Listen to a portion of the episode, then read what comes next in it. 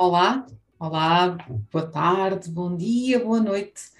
O meu nome é Eva Rosa Santos, eu sou a fundadora da Liderança Feminina em Angola e é um prazer recebê-los na nossa casa para mais uma conversa da liderança. Já sabem, às sextas-feiras, de uma forma quinzenal, estamos aqui consigo, para si, para podermos partilhar mais histórias, histórias de mulheres e de homens que vêm trazer-nos um pouco da sua, do seu percurso de vida, dos seus desafios, por que razão é que chegaram onde chegaram, quais foram os seus sonhos, as suas, as suas limitações e como é que as ultrapassaram.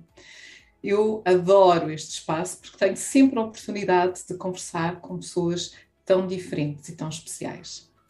A liderança feminina em Angola, para quem ainda não conhece, é uma iniciativa que visa a valorização da mulher líder, visa dar voz à mulher ter voz e, acima de tudo, podermos continuar com aquilo que é cuidado do género. Só assim, juntos, podemos fazer a diferença.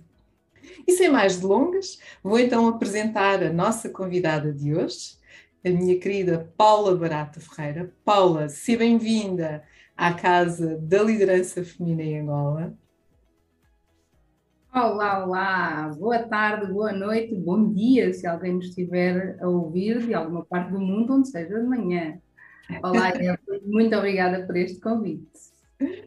Uau, eu disse que nós hoje íamos fartar aqui de boa disposição, não é? Porque já estávamos nos bastidores aqui super emocionadas a preparar aqui a nossa, a nossa sessão e os nossos convidados uh, a sentir também esta nossa, esta nossa dinâmica, espero eu, e, e, esta, esta vontade de querer partilhar. Paula, mais uma vez, muito obrigada por teres aceito o nosso convite, por estares aqui hoje conosco, por vires partilhar um pouco da tua história, do teu percurso de vida, dos teus desafios.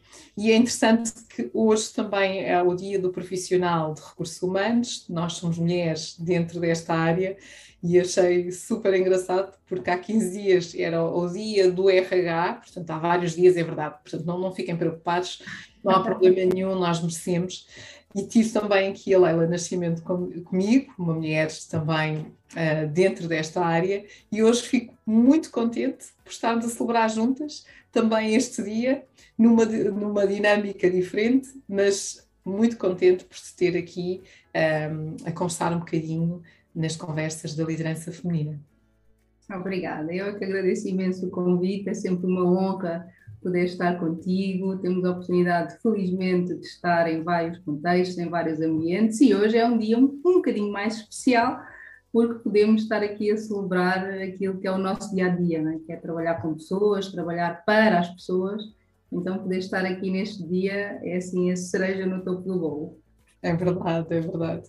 Eu vou dizer ao nosso público que nos está a acompanhar aqui na página do YouTube da Liderança Feminina em Angola, caso tenham alguma questão, não está vazio, ainda ninguém colocou questão nenhuma, ainda estamos no início, mas podem dizer de onde é que nos estão a ver, uh, podem colocar questões ao longo da nossa conversa tendo a oportunidade, eu terei sempre o gosto de partilhar com a Paula e se vocês endereçarem alguma questão, vamos ter sempre aqui alguns minutos também a oportunidade para o fazer.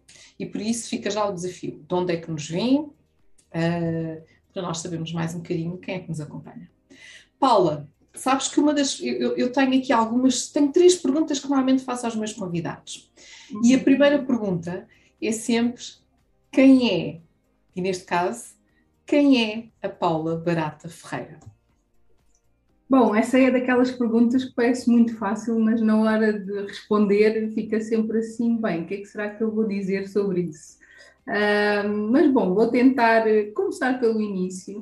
Uh, a Paula é uma, uma jovem mulher, tenho 39 anos, sou mãe de três filhos, dois são gêmeos, um casal de gêmeos. Uh, os meus filhos têm entre 7 e 9 anos. Sou psicóloga de formação, sou, hoje sou consultora e coach de profissão, até rimou. Hum, gostei desta parte. um, mais, quem é mais a Paula? A Paula é uma pessoa apaixonada por pessoas. Eu costumo dizer que eu sou uma pessoa de pessoas. Uh, também um pouco fruto deste, deste percurso que hoje vocês vão conhecer um pouco, muito ligada uh, aos recursos humanos, à gestão das pessoas, ao desenvolvimento de pessoas. Um, mais, quem é mais a Paula é uma pessoa que adora desporto. Aliás, outrora na minha vida eu era para ter seguido uma carreira desportiva. Nada a ver. E, e qual era o desporto? Olha, eu, era, eu fui jogadora de voleibol, uh, fui federada durante 10 anos em voleibol e na altura eu estava a estudar Educação Física e o meu primeiro sonho era ser professora de Educação Física. não cheguei a concretizar, também não cheguei, não cheguei de, de fazer carreira desportiva, mas continuo altamente ligada ao desporto. Hoje jogo paddle e tenho como ambição ser campeã em Angola do paddle feminino, ligado à liderança feminina. Adoro. Uh, e então, pronto, não pude seguir a carreira desportiva, mas continuo sempre ligada, sempre que posso. Uh, faço atividade física, gosto de, de fazer yoga, uh, sou fã de meditação também. então já levantei aqui alguns véus sobre mim e acho que, em resumo, um, esta sou eu. E já ficámos a conhecer-te um bocadinho. E como é que, como é que tu chegaste a, a ser psicóloga? Já, já vimos que tens aqui um percurso que saíste da área da educação física de um sonho e abraçaste um outro que também gostas muito, que é a área da psicologia e dos recursos humanos. Uhum. Como é que há esta transição na tua vida? Ora bem, como é que se dá esta transição? Eu, na, quando estava ainda no secundário, estava a fazer educação física, uh, fiz inclusive testes de, de, admissão para a faculdade, na altura em Portugal, para a Faculdade de Motricidade Humana, uh, e não entrei na faculdade por duas décimas. Duas décimas. E então fiquei um ano a fazer melhoria de notas até, uh, pronto, até atingir a tal média que era necessária. Uh, na altura era 14,5 a média de entrada e eu tive 14,3. Uh, e portanto não entrei e isso fez-me estar um ano a estudar para fazer a minha via de notas e também a trabalhar. E nesta de estudar e trabalhar, estudar e trabalhar, começo numa dinâmica a gerir equipas em lojas de roupas e isso fez-me mudar completamente o meu rumo e de repente dou por mim naquela fase em que tenho que outra vez escolher qual é o curso que eu vou fazer e já não tinha vontade de seguir a educação física e, e então fui para a psicologia uh, das organizações, uh, antigamente chamado de psicologia social e das organizações. Uh, fiz a minha formação em psicologia no ISCTE em Portugal e, e depois daí para a frente foi estar sempre. Yes, diz que tem. Yes. yes. Tu traz sempre uma caloira minha, é bom que se diga. Eu, eu fui aquela de fugir às praxes e tal, uh, mas pronto, mas sim. E pronto, depois isto é eu, eu, eu terminei o curso muito antes de ti. Podemos falar sobre isso. Sim, mas eu ainda terminei o meu curso uh, pré-Bolonha, tá? com muito orgulho ainda. Uh, fiz o curso ainda antes do Bolonha entrar. Aliás, eu tinha o Bolonha ainda não existia na minha altura também. Portanto, Nem era sequer projeto.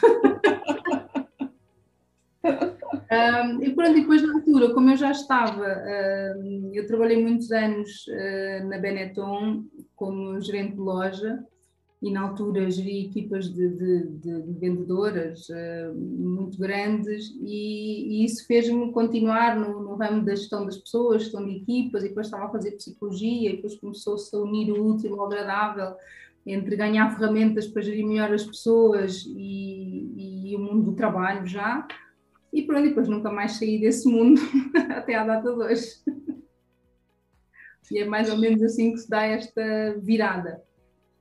E é uma virada muito interessante, porque é nestas mudanças da nossa vida que descobrimos caminhos novos, não é?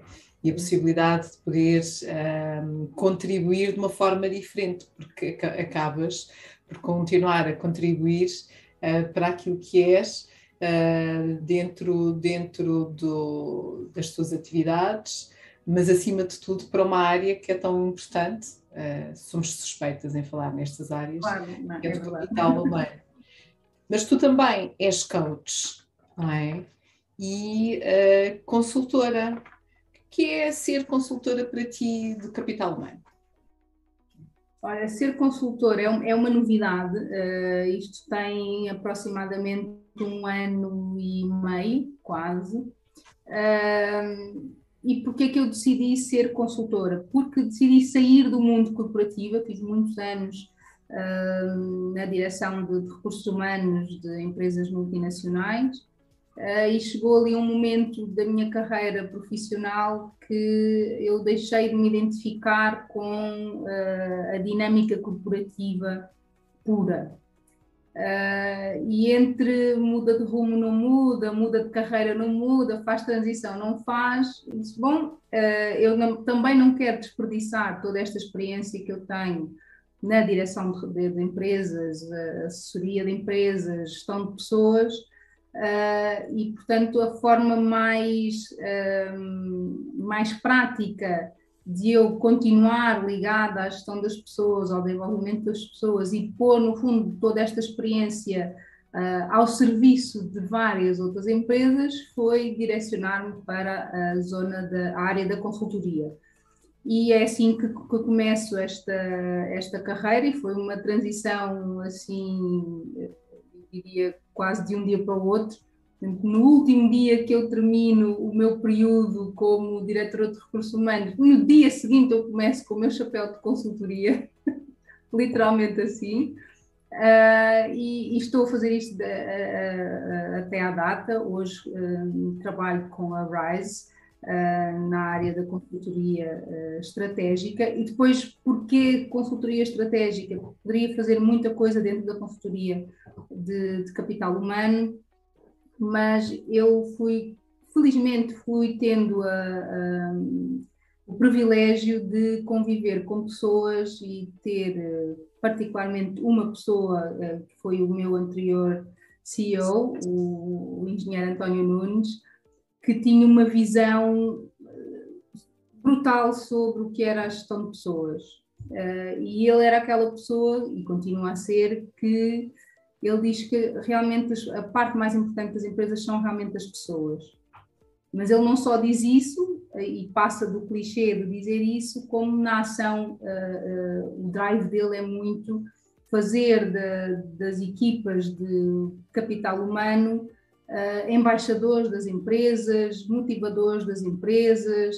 ele dizia muito: o RH tem que estar junto ao negócio, o RH tem que estar junto ao negócio, o RH tem que estar junto ao negócio e eu, como, como pessoa que absorvia muito a experiência dele, que trabalhava diretamente com ele, um, fui, no fundo, enraizando também essa, essa visão e comecei a ter uma abordagem em que o RH administrativo, que, que ainda muitas empresas continuam a, a fazer, não ajuda no crescimento das pessoas, eu acredito nisso, não, não ajuda ao crescimento das pessoas, não ajuda ao crescimento das empresas, Uh, e, portanto, para mim fazia muito mais sentido apostar num, numa visão estratégica do capital humano, de reposicionar equipas, de dar ferramentas às equipas para conseguirem gerir melhor quer os conflitos, quer ajudarem as empresas a posicionarem-se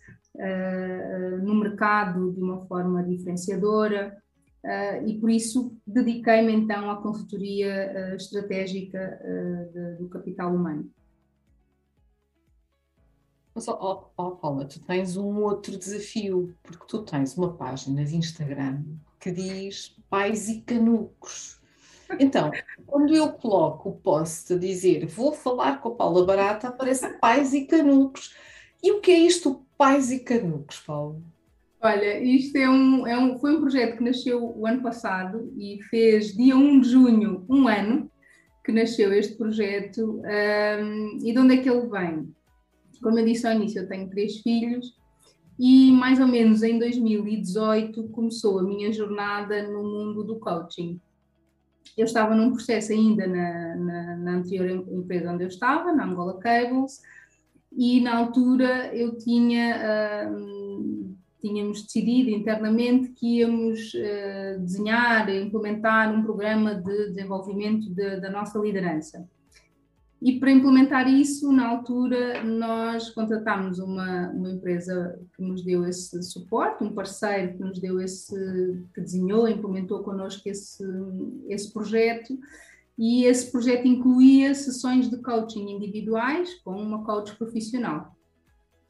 E quando eu começo a fazer as minhas sessões individuais com ela, uh, ao fim da primeira sessão, ela diz-me assim: Eu não sei o que, é tu vieste aqui fazer estas sessões porque a coach aqui pareces tu.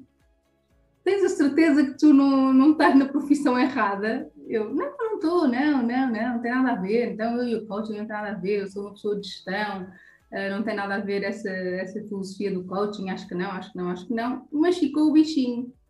E em 2019, eh, como o universo não joga os dados, eh, nada é por acaso, em 2019 eh, eu começo a ser inundada no meu, no meu telefone, eu devo ter andado a pesquisar alguma coisa que me levou a, a algumas palavras-chave que depois o, o, motor de busca inteligente do senhor Google fez com que o meu telefone começasse a ser inundado com uma série de coisas relacionadas com o coaching. E eu, caramba, agora tenho que estar a levar com estas notificações a toda hora, a toda hora, a toda hora até que me aparece o filme do, do Tony Robbins uh, e eu assisto ao documentário dele da Netflix e pronto, e foi um caminho sem volta. Daí para me certificar enquanto coach foram tipo, três meses.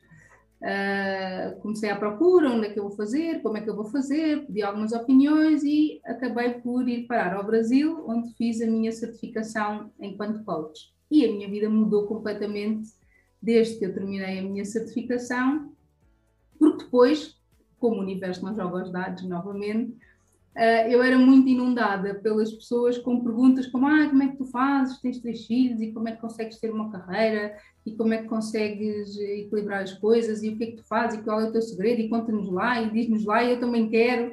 E então eu comecei, bem, se calhar não é má ideia eu pegar na experiência que eu tenho de gerir a minha vida pessoal com os meus três filhos com os meus três canucos, porque os canucos vêm daí, vêm de. Canuco quer dizer pessoa de pouca idade. Então eu comecei nessa, nessa dinâmica em que uh, algumas mães, amigas, uh, começou com amigas, tinham, ah, eu preciso tanto, uh, e faz lá uma consultoria, na altura as pessoas ainda não sabiam muito bem o que, é era isto do coaching, ah, faz lá uma consultoria pessoal, e não sei não, isto não é consultoria pessoal, isto é coaching, então tá bem, vamos lá, vamos fazer aqui umas sessões de coaching, meio que a brincar, só que a brincar, a brincar, a coisa começou a ficar séria. E eu disse, então vamos pôr isto, vamos pôr a boca no mundo.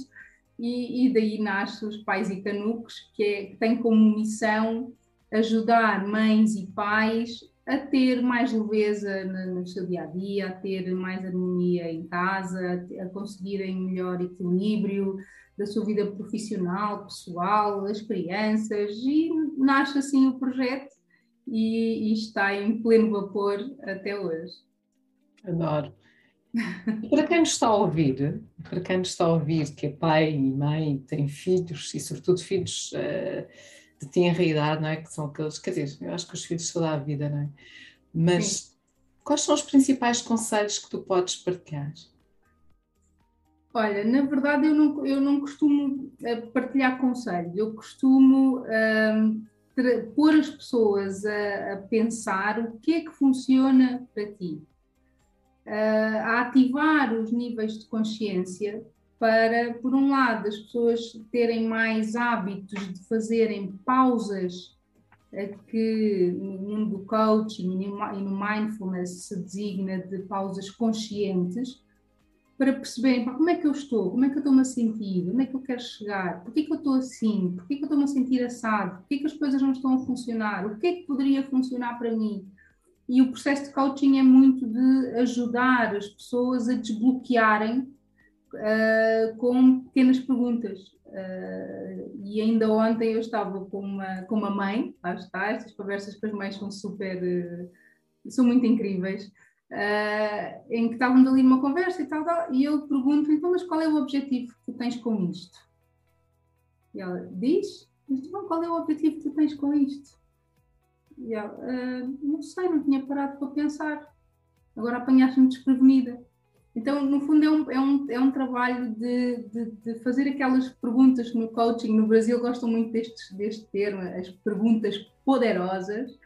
Uh, no fundo, é de fazer perguntas poderosas às pessoas que ajudam a, a desbloquear coisas que estão lá dentro, que estão guardadas. No coaching, nós temos como filosofia que as perguntas são as respostas. Então é no fundo ajudar as pessoas a trazerem para fora essas, essas respostas. Então se eu tivesse que dar alguma dica, alguma mensagem assim especial às pessoas, seria uh, façam pausas conscientes. Às vezes um minuto, dois minutos de pausa uh, muda completamente. Aparece uma pergunta, aparece um pensamento, uh, a nossa criatividade começa a ser estimulada coisas que se calhar não estávamos atentos, de repente, ah, mas é isto, como é que eu nunca tinha parado para pensar nisto? Que às vezes são frações de segundos e surgem coisas novas, possibilidades novas, oportunidades novas. Então, se eu tivesse que deixar alguma mensagem especial aos pais e mães que me estejam a acompanhar e que também são profissionais, né? porque nós somos uma pessoa só, na verdade, temos é vários papéis e vamos desempenhando estes vários papéis ao longo do nosso dia, seria este: aproveitarem momentos de um, dois minutos, às vezes não é preciso mais que isso, para uh, fazer perguntas. E uma delas é o porquê. E depois digam-me o que é que conseguiram de resposta. Bom, fica o desafio da Paula de fazermos, esperarmos um ou dois minutos de uma forma consciente e, e autoquestionarmos porquê e o porquê daquilo que você considerar que é o mais importante e Exatamente. o porquê da resposta que precisa, não é? Às vezes, tendencialmente, temos a, a, o hábito de dizer que a resposta está fora de nós, quando é exatamente o oposto, e um processo de coaching ensina-nos isso. Uhum. A resposta está sempre dentro de nós. E se não estiver, é porque então nós não estamos a fazer as perguntas certas. Tal e qual. Uau. Completamente. Disseste tudo. Muito bom. Nós temos aqui uh, uma, uma questão, acho que uh, faz todo sentido enquadrá-la da Maria João. E a Maria João pergunta-nos: uh, é mais fácil gerir empresas ou pais? Ui, tinha feito. É mais fácil gerir empresas ou pais? Uh, tenho que pensar. Uh, não tinha pensado nessa perspectiva, de facto. Esta é uma pergunta poderosa, muito poderosa. Ora bem, o que é que eu posso dizer sobre isso? Uh, eu acho que é, é desafiante. gerir as duas, os dois cenários é desafiante. Um, mas eu, eu não diria que há um mais desafiante que o outro, porque as empresas são feitas de pessoas, os pais são pessoas também, então eu acredito que nós somos a mesma pessoa. Eu sou aquela pessoa que não acredita, aliás, que considera um mito uh, aquela questão da ah, vida pessoal e vida profissional. Isso, para mim, não existe. Para mim, existe vida, existe eu. E eu desempenho vários papéis, ora eu sou mãe, quando eu sou profissional eu não deixo de ser mãe, quando eu estou a ser mãe não estou a deixar de ser profissional, e portanto eu acho que, que essa separação não, não existe. E portanto, não existindo essa separação, eu diria que o desafio é, é o mesmo, uh, e portanto é igualmente desafiante gerir uh, as empresas com as suas pessoas e os desafios das pessoas que compõem aquela empresa e gerir os pais com os desafios que cada pai tem do seu ambiente uh, em casa. Portanto, eu diria que estão ali taco a taco. O maior desafio é sermos pais e temos que gerir pessoas. Também. Isto agora é um bocadinho o trocadilho, não é? Porque uh, nós temos que saber enquadrar uh, as exigências que uma organização uh, nos pede, mas simultaneamente temos o chapéu de pai, como tu estavas a dizer, e de mãe, não é? e sobretudo mãe, porque também aqui ainda há diferenças no papel de pai e de mãe quando somos profissionais e quando trabalhamos, não é? E, e, e já agora, acho que esta é uma questão muito interessante. Uh, tu sentes isso, tu percepcionas que uma das dos temas uh, que, que as pessoas e clientes eventualmente podem trazer está relacionado com a gestão familiar, filhos, uh, trabalho? Repete lá o início da pergunta que eu não percebi bem. A gestão, a gestão familiar, portanto, de uma uhum. mulher, portanto, estamos a falar claramente do, do papel da mulher em uhum. gerir o, o, seu papel enquanto mãe, enquanto profissional, uh, enquanto família, não é? Uh, e se elas trazem esta preocupação muito para cima da mesa, ou se é mais uma preocupação relacionada com a gestão dos próprios filhos, na relação com os próprios filhos se é a harmonia ou uhum. se é a uhum. gestão mais específica dos filhos? Eu acho que há. Primeiro, eu acho que nós, mulheres, ainda estamos em desvantagem no contexto uh, profissional em relação aos homens ou aos pais, já que estamos a falar de mães e pais, um, ainda estamos em desvantagem. E, e, e, que desvantagem é esta? Não é tanto se a mulher pode fazer o mesmo que o homem, nem não entro nessa discussão, porque acho que o, o drive não é, não é esse e a intenção deste tipo de, de colocações não é, uh, pelo menos eu acredito que não é. Uh, estarmos a disputar se podemos fazer ou não mesmo com os homens e tudo mais, acho que a diferença está em quando a, a mulher e o homem desempenham os mesmos papéis e, acrescendo a isso, a mulher que está naquela mesma posição que o homem é mãe, o nível de pressão, o nível de, de, exigência e até, temos que falar disto, a discriminação ainda existem. Uh, e ainda existe situações em que se a mulher é está grávida, por exemplo, e vai a um processo de entrevista, então se calhar não é a pessoa ideal para este processo, está grávida e depois vai ter o bebê, depois vai se ausentar e tal. Uh, quando já tem os, filhos, há sempre aquela de, ah, se calhar não é o ideal, não é ser uma mulher, porque depois tem que viajar e não vai dizer que não pode por causa dos filhos. Então isto coloca uma pressão muito grande uh, nas mulheres. Então eu acho que o desafio depois dentro de casa uh, também aumenta, porque a mulher depois tem que ter, uh, no fundo, aquilo que a sociedade nos vai exigindo, e nós é que temos que interromper esse padrão, e acho que ainda temos um caminho bastante longo para fazer nesse sentido. Que é de romper esse padrão de a mulher tem que ser excelente e muito espetacular em tudo. A mulher tem que ser mãe e depois de ser mãe tem que continuar a vestir o 36 ou tem que ter aquelas medidas da pseudo-elegância ou da pseudo-beleza ou do padrão de beleza, lá está para responder a uma determinada expectativa, responder a um determinado uh, padrão, porque senão depois já está fora. Então eu acho que o desafio passa muito por, por este conjunto de acrescida, quase como um saco extra que entregam à mulher para ela carregar juntamente com o papel profissional e tudo mais. E claro que isto depois tem reflexos no dia a dia, no, no, no seu equilíbrio emocional, na, na, na, gestão dessa tal harmonia, seja no contexto quando chega a casa, quando sai de casa, quando chega ao trabalho e quando sai dele. Uh, equilibrar isto tudo com, com tantas pressões e com crenças que nós próprias vamos. Uh, carregando e alimentando, é? E por isso é que os processos de coaching são tão interessantes, pá, sou suspeita, mas ajuda muito a, a trabalhar esta questão de, das crenças e o quanto que as nossas crenças nos limitam.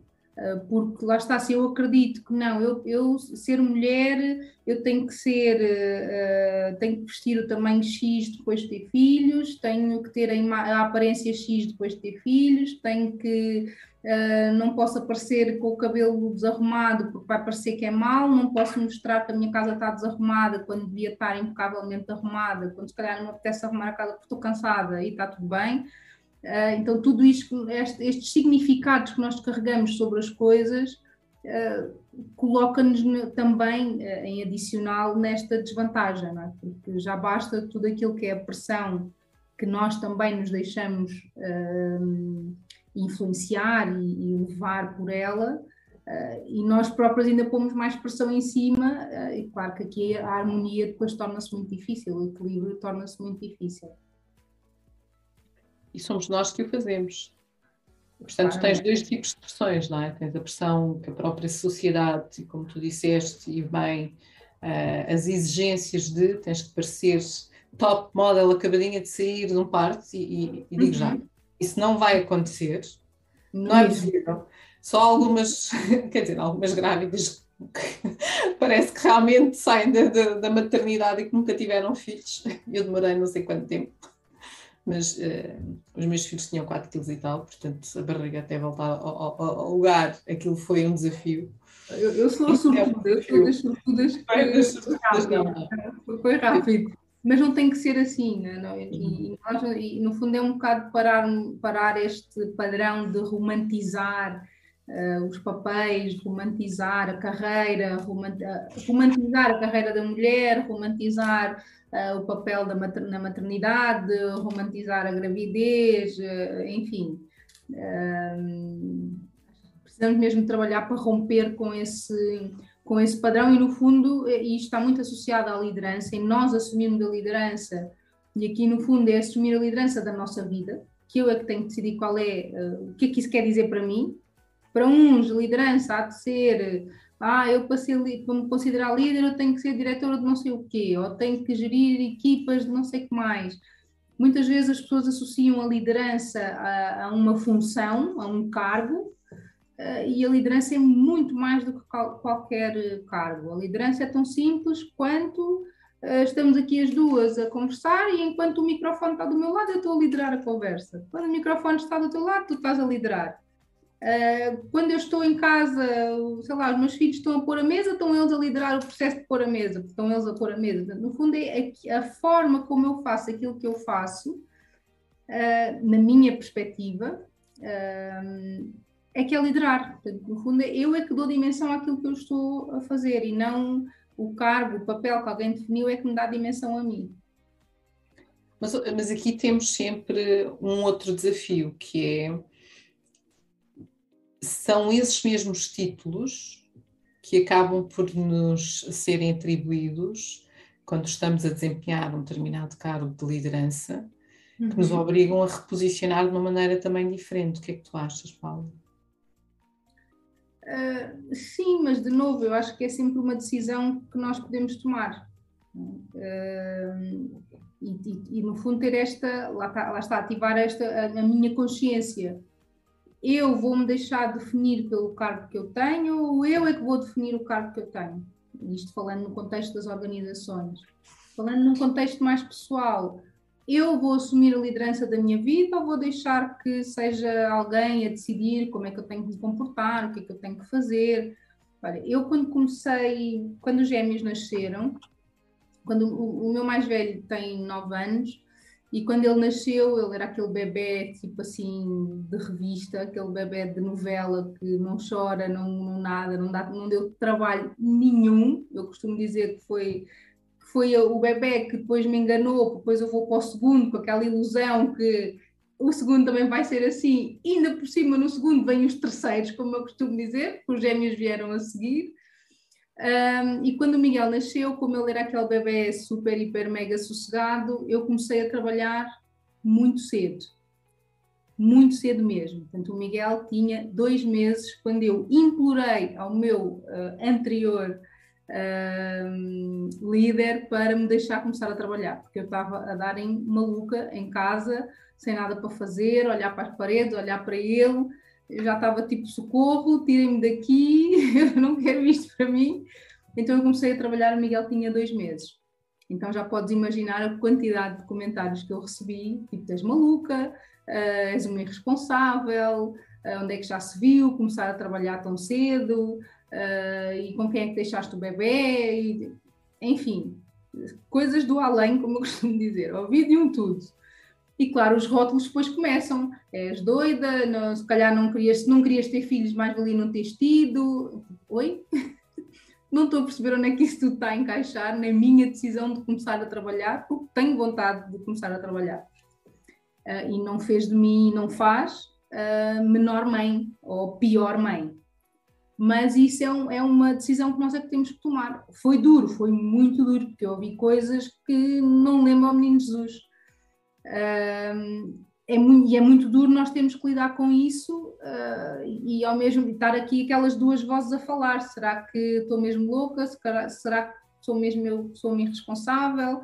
Será que eu é sou uma mãe fria? Será que, será que, será que, será que, será que? Até que, como eu costumo dizer, tirei a toalha ao chão e disse, you know what? Dane-se o que é que as pessoas eh, têm para dizer sobre isso. Uh, e, isto é um, e este, este desprender, este desapego do que as pessoas dizem sobre nós é muito difícil de se fazer, mas não é impossível. E depende muito do quão comprometido eu estou com a, com a liderança da minha vida. E eu, naquela altura, assim, não quero saber, digam o que disserem, estou nem aí, rotou, criem os rótulos que quiserem, está tudo certo. Ah, és responsável, cool.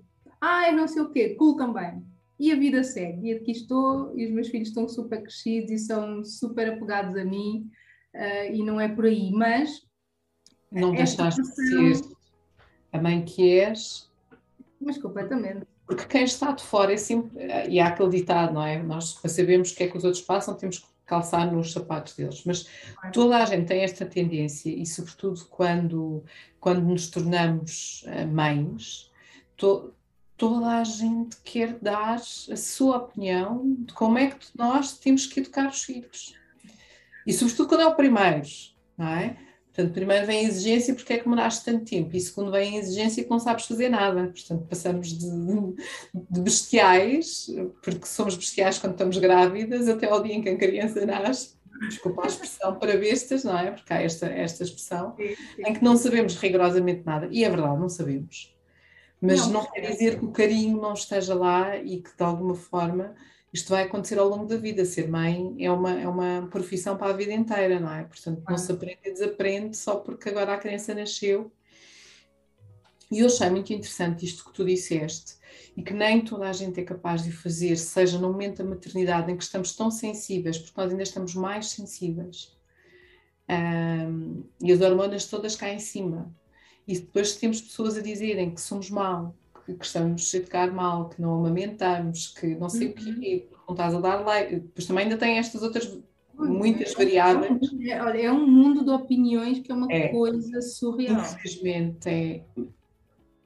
E se nós começarmos a fazer este desapego e se ensinarmos também agora que somos mães que passamos e que quando vamos encontrar outras mães, que é um bocado este, este teu desafio também nos pais e canucos, que é as pessoas vão sempre querer opinar sobre alguma coisa, as pessoas vão uhum. querer sempre dar a, a, opinião delas, mas a opinião delas vale o que vale na nossa vida, que é o tal desapego, não é? Que tu estavas a dizer, do que é que os outros dizem sobre mim, mas isto é ter uma consciência e uma autoconsciência do que é que nós queremos para nós. Porque vamos ouvir isto vamos ouvir isto, ou ainda vamos amplificar aquilo que nos disseram, não é? E pensar, como tu estavas a dizer, eu começo a ouvir-me a mim mesma, será que eu estou a ser uma má mãe? E as dúvidas existem, sobretudo mãe de primeira viagem, na segunda a gente já sabe para o que é que vai, na primeira nunca sabemos, apesar do teu caso foste para os terceiros. Mas é muito, esta perspectiva da maternidade é, é super interessante, até equiparando e já que hoje é o dia do RH ou do profissional do RH, as áreas ou os departamentos de recursos humanos, de capital humano, enfim, o nome que, que cada um quiser dar, uh, é, é, sempre aquele departamento que toda a gente tem opinião, toda a gente sabe como é que se faz, toda a gente sabe, toda a gente critica que não é assim, deviam fazer assado, seja, e, e portanto, uh, no fundo, os profissionais de RH também são muitas vezes colocados no papel da mãe de primeira viagem, que não sabe o que é que é para fazer, estás a fazer mal, uh, isso na verdade devia ser feito, era assim, às vezes até de pessoas que não têm filhos, isto é ainda mais gritante, não é? que é aquela pessoa que tem toda aquela ideia romantizada, estruturada de que não, ser mãe vai ser, ah, eu nunca vou fazer isso quando eu for mãe, ah, meu filho nunca vai fazer isso, não sei o quê, é só que engana-te, porque o teu filho vai exatamente fazer isso tudo que tu achas que nunca vai acontecer. Fala uma mãe de três, ok? Psicóloga mãe de três.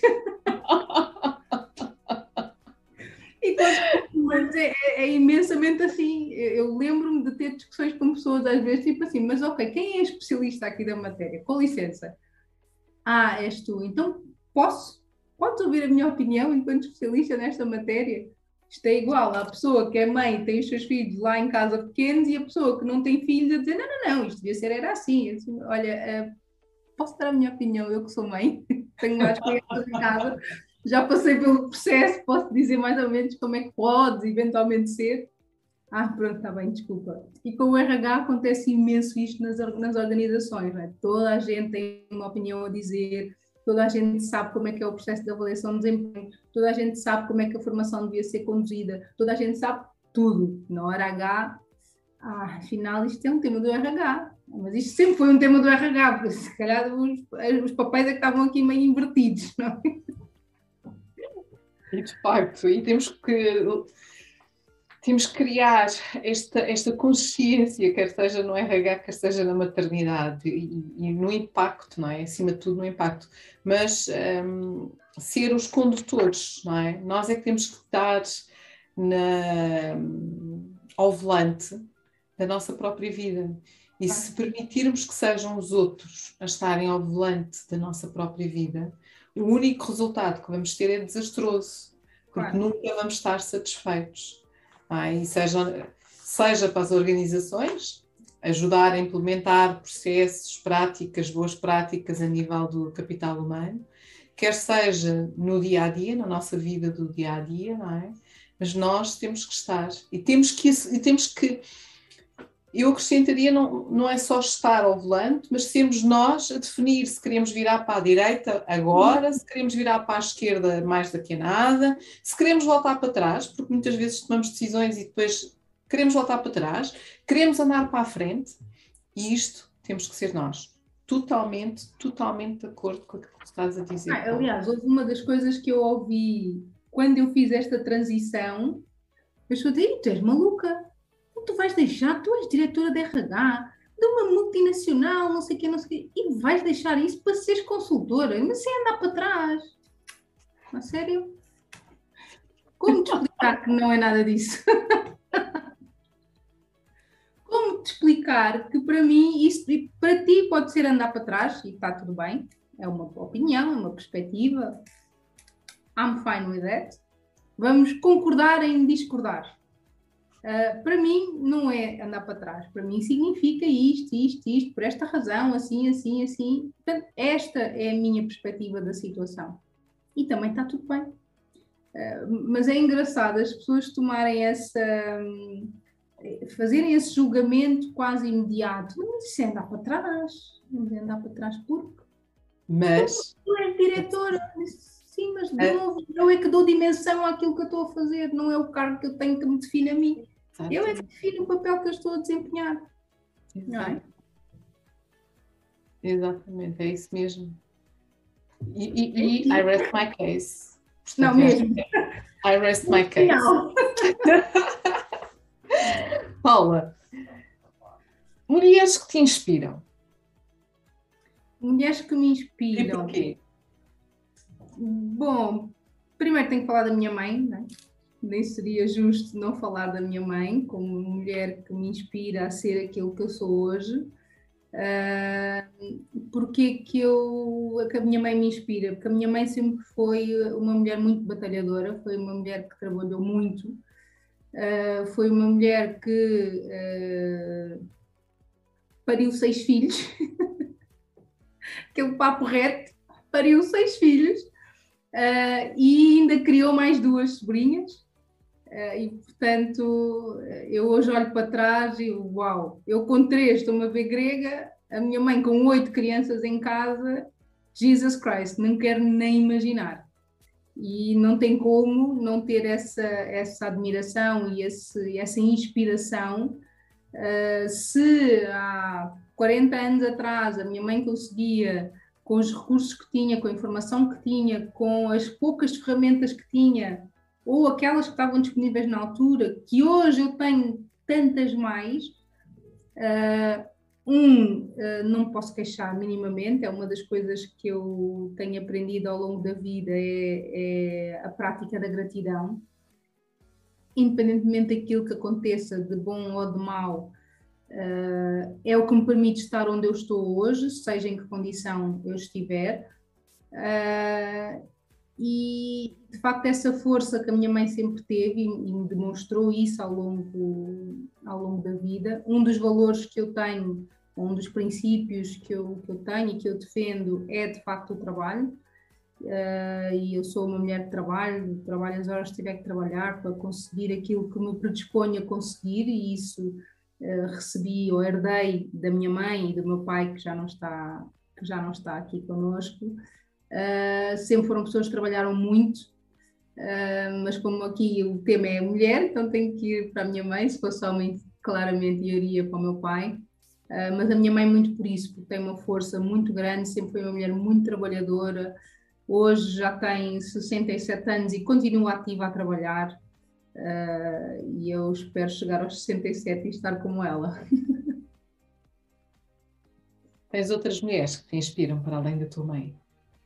Tenho, olha, assim, pensando aqui em figuras mais públicas, digamos assim, eu diria a Michelle Obama, porque é para mim aquele símbolo da força e da elegância que eu adoro. Uh, adoro uma mulher elegante e, e, com aquela elegância transparece uma força e uma determinação e um posicionamento que é tipo, sou eu, aqui, poderosíssima. Acho que é uma mulher que transmite um, um poder de si mesma uh, muito incrível. E também me inspira muito uh, a Oprah, por, por ter aquela forma super efusiva de falar, aquele sorriso de, de rasgar o céu, uh, e por também ter tido um percurso de vida muito difícil e, no fundo, está onde está porque também teve um percurso difícil e fez a mulher que ela é hoje. Uh, e inspira-me muito essa força que ela transmite em tudo aquilo que ela fala. Um minuto a ouvir a ópera não tem como não ficar com energia Uh, então inspira-me por isso. Obrigada. Sabes, um, acho que é sempre importante nós termos estas referências e partilharmos um pouco das nossas referências de, de outras mulheres que também nos uhum. inspiram, uhum. Um, tal como tu, não é? Porque aquilo que eu trago e quero trazer para as nossas conversas são também convidados que nos inspirem e que tenham uma história para nos contar e que tenham uma partilha para fazer. E, portanto, o teu desafio uh, enquanto coach, enquanto consultora, enquanto promotora deste projeto tão interessante que dos pais e canucos, a trazer aqui um apoio, como é que eu posso ajudar, como é que eu posso trazer a diferença para estas, para estas mães e para estes pais que querem realmente tirar essa leveza. É um dos propósitos destas nossas conversas e trazer este, um bocadinho destas histórias, porque nós vimos a Oprah, vimos a Michelle, que são também referências que eu considero muito relevantes, mas depois também temos que olhar, mas e que outras pessoas é que nós temos? E porquê é que nós estamos... Pessoas normais, né, que estão aqui ao lado. Exatamente. Porquê é que eu estou a falar com a Paula? Porquê é que a Paula tem de interessante? E eu espero que quem nos esteja a, a, a acompanhar um, faça também esta reflexão. Que outras pessoas é que também vos inspiram a vocês quando falamos, como é óbvio, deste tema de liderança feminina, quando falamos de equidade do género? Paula, sabes que estamos quase na nossa reta final desta nossa conversa. Ah, já, agora começou. quando, come... quando a conversa começa a ficar quente. Começa a aquecer. Está na hora de começar a terminar. Começas, atingimos o auge da nossa conversa e depois de repente vamos fazer uma pausa para depois fazermos o fecho.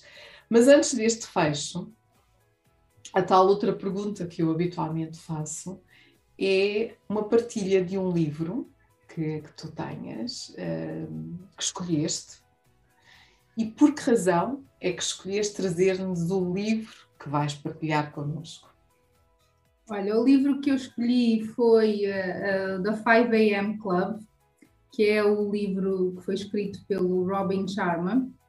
E porquê que eu escolhi esse livro? Porque ele surgiu na altura em que eu comecei a olhar para o mundo do coaching e comecei a mergulhar no mundo do coaching e nessa altura eu mudei radicalmente as minhas rotinas, os meus hábitos de vida uh, do dia a dia e juntei-me ao clube das 5 da manhã. Portanto, juntei-me ao clube das pessoas que acordam às 5 da manhã uh, e hoje não estou a fazer isso porque hoje não faz sentido para mim, não está ou não estava na altura quando eu decidi, bom, se calhar isto não está a funcionar para mim, mas durante dois anos funcionou para mim, uh, no fundo, de aplicar essas rotinas que me trouxeram imenso bem-estar, trouxe-me hum, tempo para mim, que era uma das coisas que eu não tinha e não achava que não conseguia ter tempo para mim. No fundo, era uma crença que me estava a limitar. Uh, não tenho tempo porque tenho os miúdos, não tenho tempo porque é o trabalho, não tenho tempo porque não sei o quê, não tenho tempo, não dá, não dá, não dá, não dá, até que magicamente deu e passei a conseguir ter pelo menos uma hora por dia, às vezes até mais, se os miúdos acordassem um bocadinho mais tarde, uh, mas pelo menos aquele período entre as 5 e as 6 da manhã foi assim priceless para mim, porque foi alturas em que eu conseguia desde sentar para tomar um pequeno almoço, só assim, sentar para começar e acabar o meu pequeno almoço tipo, até ao fim, sem interrupções, sem pedidos, sem ter que atender outras necessidades.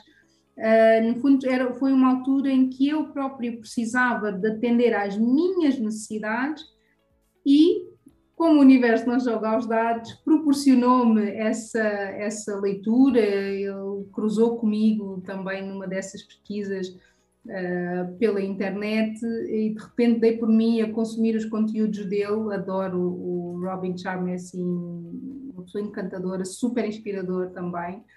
Uh, e na altura fez todo o sentido para mim implementar essas rotinas e de facto, como ele diz, uh, eleva a, a, tua vida e foi isso que aconteceu nesse período em que eu mudei as minhas rotinas e passei a acordar às 5 da manhã não foi só acordar porque sim, e ah, porque vou entrar para o clube, é porque tinha um propósito associado e esse propósito era eu, esse propósito era eu ter tempo para mim, para fazer o meu yoga, a minha meditação, para ler o meu livro, para pôr as minhas coisas em dia, para fazer nada, uh, para comer sem interrupções, enfim, uh, consegui fazer muita coisa durante esse período. Hoje a minha vida também mudou, entretanto, uh, e e as minhas necessidades são outras, e portanto deixou de, de, ser uma necessidade para mim ter esse período, porque consegui outros períodos do meu dia em que consigo dedicá-los para mim, consigo, consegui organizar a minha vida para ter outra qualidade de vida. Uh, mas foi um livro que me inspirou muito uh, a fazer pequenas mudanças de pequenos hábitos todos os dias um bocadinho, ao início custou imenso, era muito difícil acordar às 5 da manhã, era assim um drama, e punha o despertador outra vez no, no repeat de a cada 10 minutos, até que houve uma altura que já acordava uns minutos antes do despertador, uh, e, e, foi ótimo, foi um período de vida super fantástico, então foi por isso que eu escolhi trazer este livro. E eu estou a ouvir na tua partilha uma coisa ainda mais importante, que é nós seguimos e encontramos estas, uh, estas metodologias, estes impactos, estes hábitos na nossa vida, não é? Porque todos nós, provavelmente, a determinado momento da nossa vida, paramos com uma conversa, ou um, uma citação, ou um livro, ou um uhum. vídeo, uhum. ou um amigo que nos partilhou alguma coisa e que despoleta dentro de nós esta necessidade de mudança, mas não é só de mudar, é de ter consistência na mudança e de ter propósito para a mudança, que é aquilo que tu acabaste de dizer. Este livro cruzou-se comigo e ao cruzar-se comigo, eu cruzei-me com ele, eu eh, considerei que era relevante aquilo que ele me estava a dizer, eu apliquei aquilo que o livro me estava a dizer, mas agora aprendi a adaptar-me e já não sou, não faço parte assim que uh, portanto isto em português, tu disseste em inglês, mas o, o livro em português Sim, é das 5 da manhã, das 5 da manhã. Um, já não faço parte do clube das 5 da manhã, mas interiorizei estas tais rotinas e estas tais necessidades para compensar, ok, não é às 5, porque já não funciona e já não é este o uhum. target, mas a necessidade do bem-estar e de cuidar de mim mantém-se. Claro, sem dúvida, sem dúvida. E eu acho que tu disseste uma coisa que é fantástica. Podemos seguir uma determinada altura uma, uma, rigidez para trazer este hábito para a nossa, para a nossa vida, esta uhum. rotina, mas temos que ter a capacidade de adaptar para a nossa realidade e para o momento em que estamos. Sim, e, e o que é que funciona para nós? Porque, e é uma das coisas que muitas vezes as pessoas me perguntam: ah, mas diz-me lá o que é que tu fazes, se calhar tenho que fazer o mesmo que tu. Não, pode não ser o mesmo que eu faço que funcione para ti. O que nós precisamos de perceber é o que é que funciona para mim, qual é, e é um dos exercícios que, que eu conduzo as pessoas a fazerem nos processos de coaching, que é quais são as necessidades que não estão atendidas em ti. Podem não ser as mesmas que não estão atendidas em mim. E nós temos sempre uma necessidade que não está atendida. Sempre. Faz parte do processo, faz parte da vida, enfim, a vida é dinâmica, portanto, Hoje, neste momento, eu se calhar tenho fome, a necessidade que eu preciso de saciar é a fome, uh, amanhã, se calhar, é o sono porque não dormi o suficiente. Então, em cada momento, eu tenho uma necessidade diferente. O que é que me falta fazer muitas vezes? Parar para identificar. Ah, gritei com os meus filhos. Porquê que gritaste com os teus filhos? Ah, porque eles portaram mal. Não, essa não é, essa não é a resposta. Aí é que está. Essa não é a resposta. A resposta é eu gritei com os meus filhos porque eu não consegui controlar as minhas emoções. E é por isso que nós gritamos. Nós gritamos com os outros, seja filhos, seja colegas, o que for. Nós damos aquela resposta torta, aquela resposta agressiva, aquela, aquele impulso, porque o nosso cérebro está altamente ativo para a nossa sobrevivência. Porquê? Porque alguma necessidade não está atendida. Então a minha tampa salta, minha tampa salta e eu grito tenho aquele comportamento agressivo, seja aquele que for do momento. Mas isso só acontece porque eu não estou a conseguir controlar a minha emoção. Então a pergunta mágica é: porquê que eu não estou a conseguir controlar as minhas emoções? Ah, porque estou cansada. Porquê que estás cansada? Ah, porque não dormi bem. Porquê que não dormiste bem? Ah, porque tinha muito trabalho, fiquei a trabalhar até tarde. Porquê que ficaste a trabalhar até tarde? Ah, porque o meu chefe pediu não sei o quê. Porquê que não conseguiste fazer dentro do horário?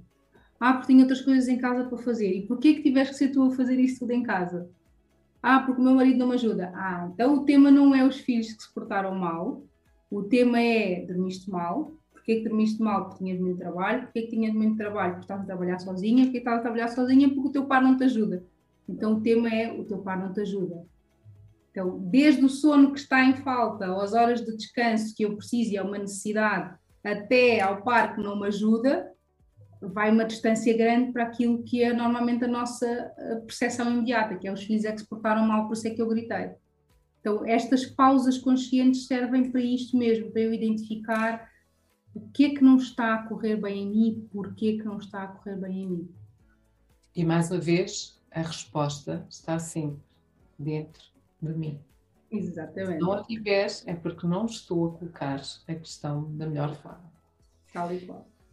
Ah, este, este é o grande desafio. Claro que às vezes precisamos de ajuda e também não há. Não, é, e quando precisamos de ajuda, não temos que ter vergonha, precisamos de ajuda, porque claro. isto é um processo de melhoria contínua. Paula, barata, Ferreira, deixa-me partilhar contigo e com quem nos assiste aquilo que eu levo hoje da nossa conversa, pode ser? Claro que sim. A nossa convidada de hoje é Paula Barato Ferreira. 39 anos, três filhos, um casal de gêmeos, tem idades compreendidas entre 7 e 9 anos. Psicóloga, consultora, coach de profissão. Psicologia Social das Organizações tem licenciatura é uma apaixonada por pessoas, adora desporto e foi jogadora de federada de voleibol. Sonhava ser educador, eh, professora de educação física, peço desculpa. Era este o seu sonho. Mas não entrou na universidade por duas décimas. Tive 14.3, a média mínima era 14.5 e por isso mesmo fiquei um ano a trabalhar. Acabei por mudar de rumo No final, entrei então para a Psicologia Social das Organizações. Trabalhei muitos anos na Benetton, na gestão de equipas, e ser consultora estratégica de RH é agora uma novidade também para mim. Fui diretora de recursos humanos empresa multinacional e, portanto, a área dos recursos humanos é uma área que me apaixona. Tive a oportunidade de ter um CEO que tinha uma visão estratégica do capital humano. Considerou desde sempre a parte mais importante da empresa são as pessoas. E eu bebi, de facto, essa aprendizagem. Trouxe cada vez mais os recursos humanos para junto do negócio. Mas foi no mundo do coaching algo que em 2018 cruzou comigo, que me perguntaram, mas realmente coaching não é a sua vertente? Não, não, eu sou apenas gestora de recursos humanos. Diria anos mais tarde que afinal não foi bem assim. E hoje é de facto coach. Encontrou pelo caminho um vídeo do Tony Robbins e acabou por fazer então a certificação no Brasil. Costuma dizer que o universo joga os dados, então as coisas não acontecem por acaso e também o seu projeto Pais e Canucos. Canuco significa pessoa de pequena idade e tem como missão ajudar mães e pais a trazerem uma maior harmonia para casa. E este é um dos seus grandes desafios. Perguntei-lhe para nos deixar aqui alguma sugestão relativamente à gestão enquanto pais, mães, e respondeu-me fazer pausas conscientes, aprender a parar. Por vezes, um ou dois minutos é suficiente, traz mais criatividade, estimula e obriga-nos a fazer aquela pausa necessária, muitas vezes, para respondermos àquilo que nos preocupa. Ter as perguntas poderosas, porque são as perguntas, as perguntas são as respostas. Tivemos no público uma questão para a Paula que a desafiou. Foi também esta uma pergunta poderosa. É mais fácil gerir empresas ou pais? E a Paula partilhou que é desafiante gerir os dois cenários. Porque não acredita que exista uma separação entre o profissional, o pai, a pessoa, aquela mulher. Isso não existe. Então, é a conciliação que é o maior desafio. Mas aqui também uma realidade onde as mulheres ainda estão em desvantagem. Sim, as mães sentem a pressão, o nível de exigência é maior e ainda existe, sim, discriminação, não só quando estão grávidas ou outros momentos. É uma pressão muito grande para as mulheres. É necessário romper este padrão, é necessário acima de tudo, que as mulheres reflitam que não é necessário ser espetacular em tudo. Sejam apenas elas. Porque senão estão sempre a responder às expectativas dos outros. Há aqui um desafio, e o desafio passa por gerir equilíbrio, este equilíbrio emocional, a casa, o trabalho, as crenças. Eu tenho que vestir 36, não posso, não devo, a casa tem que estar arrumada, tenho de exigências, exigências e exigências. E estes significados, estas crenças que muitas vezes as mulheres carregam, são, são uma grande desvantagem. É preciso parar de romantizar o papel da mulher, sobretudo durante a gravidez. É preciso, sim, assumir a liderança da nossa vida. A liderança é muito mais do que um cargo. A liderança sou eu que a defino eu é que vou definir o cargo que tenho ou é o cargo que me define? Comecei a trabalhar, e partilho aqui uma história, começou a trabalhar no, na sua primeira gravidez, quando o seu filho tinha dois meses. Fui rotulada. Porque as pessoas rotulam-nos. As pessoas rotularam pela minha decisão. Mas isto não faz de mim uma mãe que não sou. Mas o maior desafio que nós temos é ter a capacidade para gerir estes rótulos. Até que um dia simplesmente disse: olha, dane-se, o que as pessoas têm a dizer. Porque o desapego, o desapego é aquilo que eu faço, é a forma como eu penso, o desapego do que os outros dizem sobre mim. Se nós compararmos esta realidade também para uma realidade dos recursos humanos, é exatamente igual. A qualquer momento, todos querem opinar e consideram que nós, afinal, apesar de sermos os especialistas, todos têm algo a dizer. Mais uma vez, sermos nós a conduzir o processo, sermos nós a tomarmos essa decisão. Também, quando fiz esta transição da minha vida, também ouvi: és maluca? Tu, mas vais deixar uma empresa multinacional para ser consultora? As prioridades, essas dependem daquilo que os outros veem. Mas, mais uma vez, nós eu tenho que comandar a minha vida. Para mim está tudo bem. Abordámos o tema das mulheres que inspiram. A sua mãe, batalhadora, trabalhadora, 67 anos e ainda trabalha, ainda está ativa. Pariu seis filhos e criou mais duas sobrinhas. Oito crianças! Por isso tem toda a minha admiração e inspiração. Se há 40 anos atrás ela conseguia, eu não posso queixar. Aliás, eu tenho aprendido ao longo dos anos, ao longo da vida, a, a, a prática da gratidão. Também dar uma nota, eu sei que estamos a falar apenas de mulheres, mas também o meu pai. Também me inspira. Se falarmos de mulheres famosas, Michelle Obama, porque é um símbolo, é uma força, a elegância, a ópera, pela forma efusiva de falar, pelo sorriso de rasgar o céu e também pela história de vida difícil que acabou por ser e é esta mulher espetacular. Na sua escolha do livro, o livro de hoje foi O Clube das 5 da Manhã, de Robin Sharma.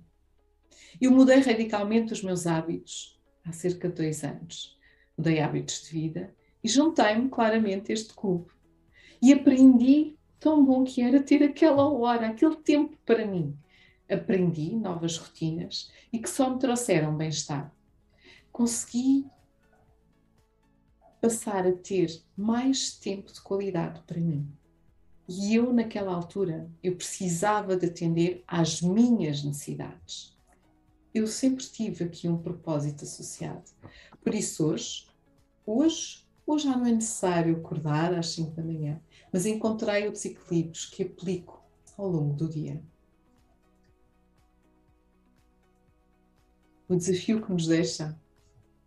Quais são as necessidades que não estão a ser atendidas? E deu-nos aqui um exemplo que, nos, que também me fez refletir. Ah, eu gritei com o meu filho. Mas gritou com o seu filho porquê? Porque não foi capaz de gerir as suas emoções. Não é porque o seu filho fez qualquer coisa. É porque, e fez-nos aqui um desafio à reflexão, porque é que gritou? Porque não conseguiu controlar as emoções. Não está a conseguir. Mas porquê? Se tiverem essa resposta, vocês vão encontrar dentro de vocês que não é o gritar com o filho e que há outra razão. Isto é aquilo que eu levo hoje da minha conversa com a Paula. A nossa conversa número 67, Paula. Muito Uau. obrigada. Neste que é o dia do profissional da RH também. Um, e antes mesmo de terminar, pedia-te para deixares uma mensagem final para todos os que nos estão a acompanhar. Olha, primeiro tenho que te agradecer porque tu contaste aqui uma história que eu estava encantadíssima a ouvir. Tens que virar uma contadora de histórias, porque contaste aí uma história fantástica. A tua história. Sim, mas contada por ti tem outra, tem outro. Parecia que era outra pessoa. Lindo. Um, o que é que eu deixo aqui de, de mensagem final? Hum, procurem responder aos vossos porquês e sejam quem quiserem ser. independentemente do que é que A, B, C, sociedade, enfim, acho vocês deviam ser. Sejam quem quiserem. E termina assim. Muito bom. Não há melhor forma de terminar.